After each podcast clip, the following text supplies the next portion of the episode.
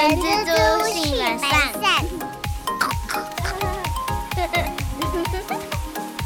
大家好，我是人蜘蛛的后，大家好，我是人蜘蛛的本善小姐，先祝大家新年快乐！新年快乐！大家有去哪里玩吗？好，没有人回我，你也跟我搭一下话吧，本善。我以为你在问大家，我想说问一下，好像比较有一种，你知道，跟听众的互动感。没错，对，总之呢，我们在家吃着火锅，唱着歌，跨着年。没错。好的，过一个新年以后，我们准备迎接来到农历过年喽。然后现在距离农历过年大概也不到二十天了，那所以我们就要很应景讲个主题：年终奖金啊！耶！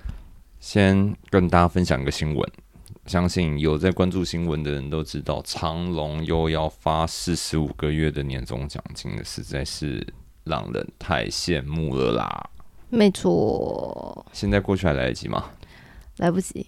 哎，他去年就已经发四十个月了，连两年四十个月，好爽！就是嗯，选对地方了。我们今天就来介绍年终奖金喽。先问一下阿善啊，老板如果没发年终奖金，有违反劳基法吗？我们先讲一个结论好了。如果老板没有发年终奖金，但是他违反劳基法的情况，大致上，大致上哦，只有一种情形，就是那一笔年终奖金，它被认定是属于劳基法定义的工资。如果你拿到这笔奖金，即使它名为年终奖金，但是它因为被认定为工资，所以它就一定要发放哦。那劳基法里面。呃，他的工资啊，我通常会具备两种要件，一个要件是他因为工作而获得的报酬，第二个是经常性给予。哦，那经常性给予这个词呢，其实真的不是那么好，就是三言两语就解释过去啊。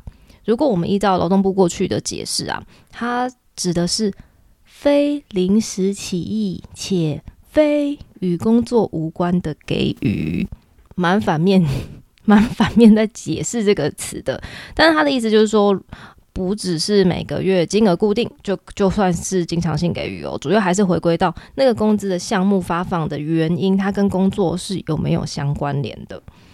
那我们我们用两两个方式，两个阶段，让大家就是在比较好认识一下什么叫做工资。第一个是。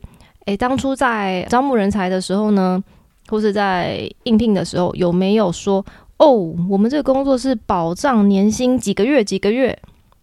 当雇主或是公司给了这个承诺的时候，你就要特别的注意哦，因为有一些公司他可能说好，我们保障年薪十四个月，那十四个月其实会有两种发发放方式嘛，一种就是他把那多出的那两个月就是打散到每个月的薪资给你。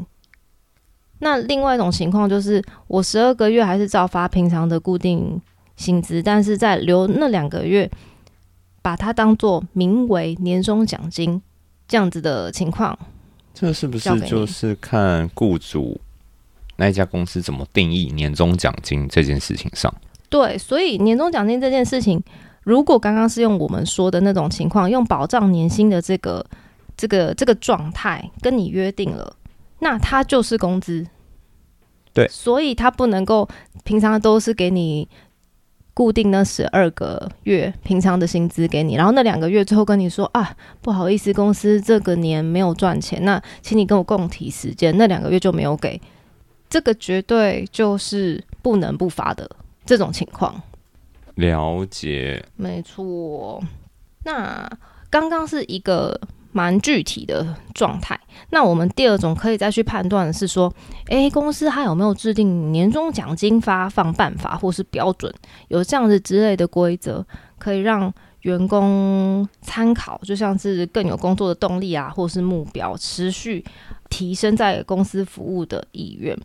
那这个时候啊，年终奖金不见得一定会被呃认定为它是工资，但是如果有明确的发放方法，最好可能可以会被视为劳资双方契约的一部分哦。所以，如果你的员工已经达到了可以请求年终奖金的标准的时候，雇主应该要依照约定跟制定的办法发给员工。那当然，反过来啦，如果他并没有达到那样子的资格，那雇主没有发放，当然也是不会有什么问题的。那最后一种最常见的情况就是，中小企业最容易发生的，就是我我没有跟你约定保障年薪啊，我们就是每个月月薪是多少钱，然后我们公司也没有详细的年终奖金发放的办法，所以年终奖金有没有发，完全就是看老板呐或是公司。决议说：“哎，今年有没有要发？那在这种状态下，就比较高的几率就是会被认定为恩惠性的给予。所以这个时候，雇主在岁末年终的时候啊，没有发年终奖金，没有违法。那当然啦，我们劳方也没有请求权的基础了。只是说，这样员工的心情可能不是会 不是太好。但是我觉得一般人都是第三种，哎，是吧？”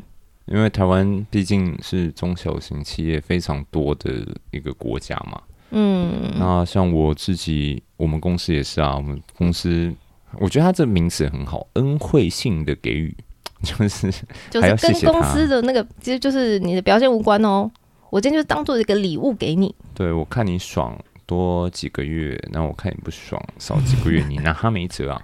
所以刚刚就提供这三种方向啦，可以大致上来判断哪种奖金，呃，它在对你来说，它都或应该是说对你们公司来说，是不是属于工资啦？但是因为那工资的状态认定会牵扯到很多的因素啊。我觉得前两种那个好自视哦，就是嗯，我觉得一般人是比较少碰到这种，就是你刚刚上述说的第一种跟第二种。我觉得这几个月在看那个一些招募广告的时候，他特别著名是。对，我觉得现在比例上跟以前前几年比起来，好像变慢慢变多一点点。不知道是不是因为疫情的关系，有一些公司想要。但是这个就像我们刚刚自己私底下聊有聊到啊，嗯，比如说他就跑了包你十四个月。对但是假设今天公司真的超级赚钱，但是你还是就只能拿十四个月，对他并不违法。对，所以这个 这个能说什么呢？好像没有绝对 绝对好或绝对坏。没错。对，还是我觉得大家还是要平常跟老板的关系要建立建立好了。做人跟做做事真的都蛮重要的。好的，那我们延伸下来，那公司一定要发年终吗？对，这个就有点像是我们刚刚的小结论，没错没错。所以呢，这个就是要厘清的是，你的年终奖金它到底是属于经常性给予还是恩惠性给予呢？那我们用最简单方式讲，经常性给予指的是劳资双方我们事前就已经呃约定好了。有一个固定的金额，像是保障年薪十六个月，或是甚至直接会定出说保障年终三个月，这个就像我们刚刚聊的嘛，嗯，对不对？对对对对对，所以这个时候年终奖金绝对就会视为工资的一部分，所以老板或是雇主你是必须要发放、要尽这样子的义务哦。对，那当然相对的，如果今天是恩惠性给予的话。可能就是根据这名员工的表现啦，给予年终奖金，无论金额高低，它都并不会被视为工资的一部分，因此雇主就不一定一定要发年终奖金啦，甚至是说像什么发会发多少，什么时候发，大部分就是以公司公布的资讯为主喽。有发就好了，记得要拿出来啊。没错。那再继续延伸一下，嗯，那年终奖金。有计算的方式吗？呃，劳基法跟公司法里面都没有直接明文规定年终奖金计算的方式啊，甚至是金额的上下限啊，所以这部分基本上就是由雇主可以依照公司的营运状况来做弹性的调整。那我们这边可以简单的让大家就是介绍一下。那年终常见的计算方式啊，第一种就是如果公司人真的是非常少，或者是草创初期，公司也没有太多的盈余可以发的话，常常会看到一种状态，就是啊，全公司大家都一样，就是哦，好，大家都零点五个月之类的。那接下来就是可能呃会依照职等啊，或是职级去发放。那还有另外一种就是综合考量，它可能是用呃职等啊、绩效啊，甚至是年资做一个通盘性的一个计算，都是有的。然后大部分公司都会用员工的月薪的全薪当做是计算的基础啦，再去按照那个今年的公司计算标准去做计算。所以有人也会问说：“哎，如果还没有满一年，有年终可以领吗？”应该是有的，就是照月份的比例去计嘛。哎，你很有 sense。其实现在大部分的公司。都是这样子去处理的比较多。对，因为我们面试新人的时候，其实这也是新人必问的问题。哦，真的吗？对的。哦，因为其实，嗯啊，你先。因为以前有一些公司，它在规则里面会定说，你要年资满可能三个月，嗯，或是过试用期。对对，以前这个比较常见，这个规则。对对，原来现在新人都很在意这件事，是不是？这个一定会在意的啦，因为毕竟跟钱有相关嘛。没错，没错。我刚刚在看你这题啊，我脑海中我就想到一件事情，我觉得这个我们之后可以来做一个新的主题，是什么呢？呃，因为我前阵子很迷那个维京人，嗯哼，对。然后因为你刚刚在讲说，呃，应该这么讲了，延伸下去的问题就是说，那大家的年终奖金可能会不一样。啊，有人会一样，那这个就联想到每个人的薪水也都不一样。但在台湾，我们的一个习惯里面是企业是不希望我们去讨论薪资的，薪资保密原则。对，但是说真的，就算真的讨论了，公司也不知道。对，那为什么想要维京人呢？因为像我知道说，欧洲有一些国家，他们的薪资是公开化的。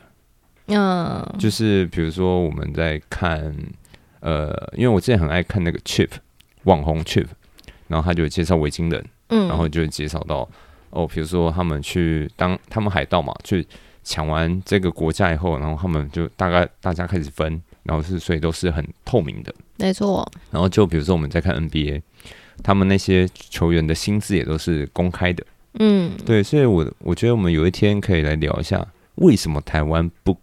公开薪资的这个主题，好主意，好好聊聊。好的，OK。那我们接下来继续再讲年终奖金喽。嗯，来，这个我觉得是一个大问题哦。什么样子的大问题呢？多人嗯都会说：“哎呀，那个后啊，呃，我好想离职啊！哎，但我怕吼，我现在离职，在两个月就过年嘞，那我这样就拿不到年终奖金了。然后大家就是你知道会。”哎，再等一下，再等一下，忍辱负重，就是为了那那个年终奖金。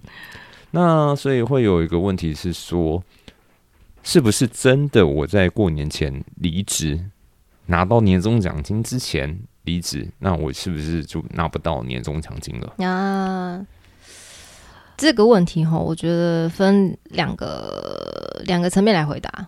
第一个就是一样哦，你要先理清你的年终奖金是经常性给予还是恩惠性给予。如果你的年终奖金是经常性给予，那年终奖金就是工资的一部分啦。所以不管你是在什么时候离职，都会有的。没错，这个是一定要一定要呃争取的权益啊，这个这个绝对不能放。那另外一种，如果你是 恩惠性给予的年终奖金的话，那这个时候。如果你是很明确的知道公司是预计在什么时候发放，那 建议啦，你还是忍耐一下啦。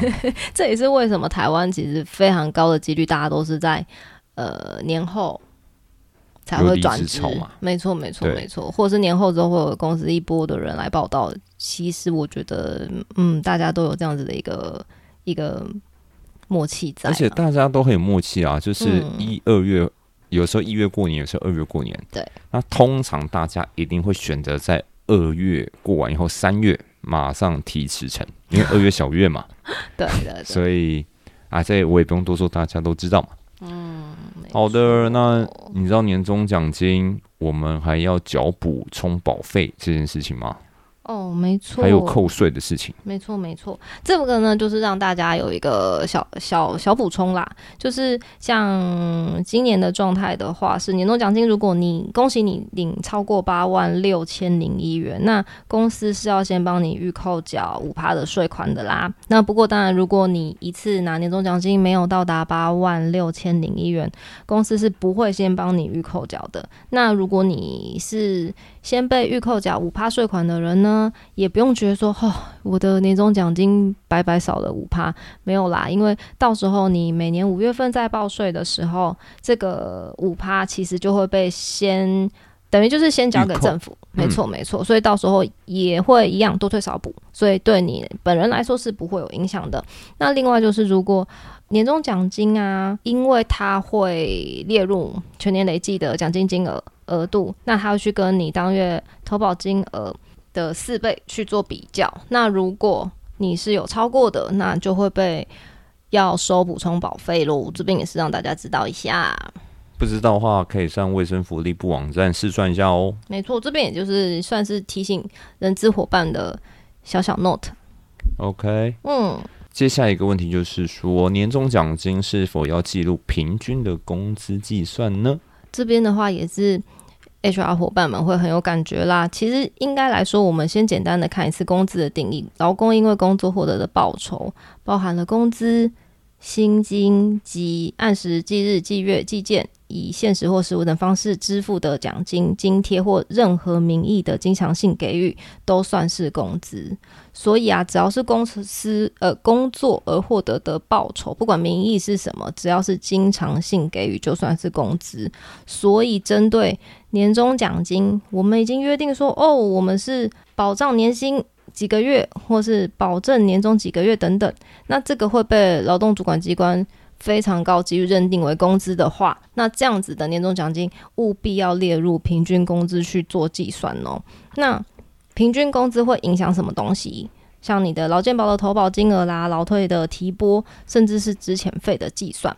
所以，呃，HR 伙伴们在计算的时候就一定要记得纳入哦，以免在发生呃劳资争议的时候会处在一个非常不利的一个情况。，对，这一题是比较偏提供给那个人资朋友们没错的一个参考。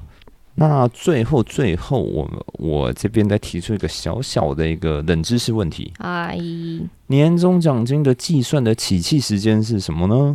哦，呃，大部分大家都是会以一月一号到十月三十一当做是计算的一个期间呐。不过，如果公司有特别他们自己公布的一个计算期间，那当然是以公司公告的状况为主哦。但大部分应该都是整年度啦。嗯嗯，因为是最简洁明了的。这个让我想到我们那个周年制跟历年制那个特休。年资计算的东西。对，好的，那今天是我们二零二三年的第一集，希望大家会喜欢，然后也祝福大家都可以拿到媲美长隆海运的年终奖金。虽然说好像有点难，那加油啦！今年如果没办法，明年还是有机会的。也希望呃，这个新的一年，大家新许下的新愿望，可以一步一步慢慢的实现。你许了什么愿望？太多了，有够贪心，没错，我已经写在那个手机的记事本里面了。太赞了，太赞了！没错，希望大家都可以平安健康，自己的年终奖金也可以自己赚啦。加油，加油，fighting，fighting！OK，、我是人蜘蛛的厚厚，我是人蜘蛛的本善小姐，下周见，拜拜，拜拜。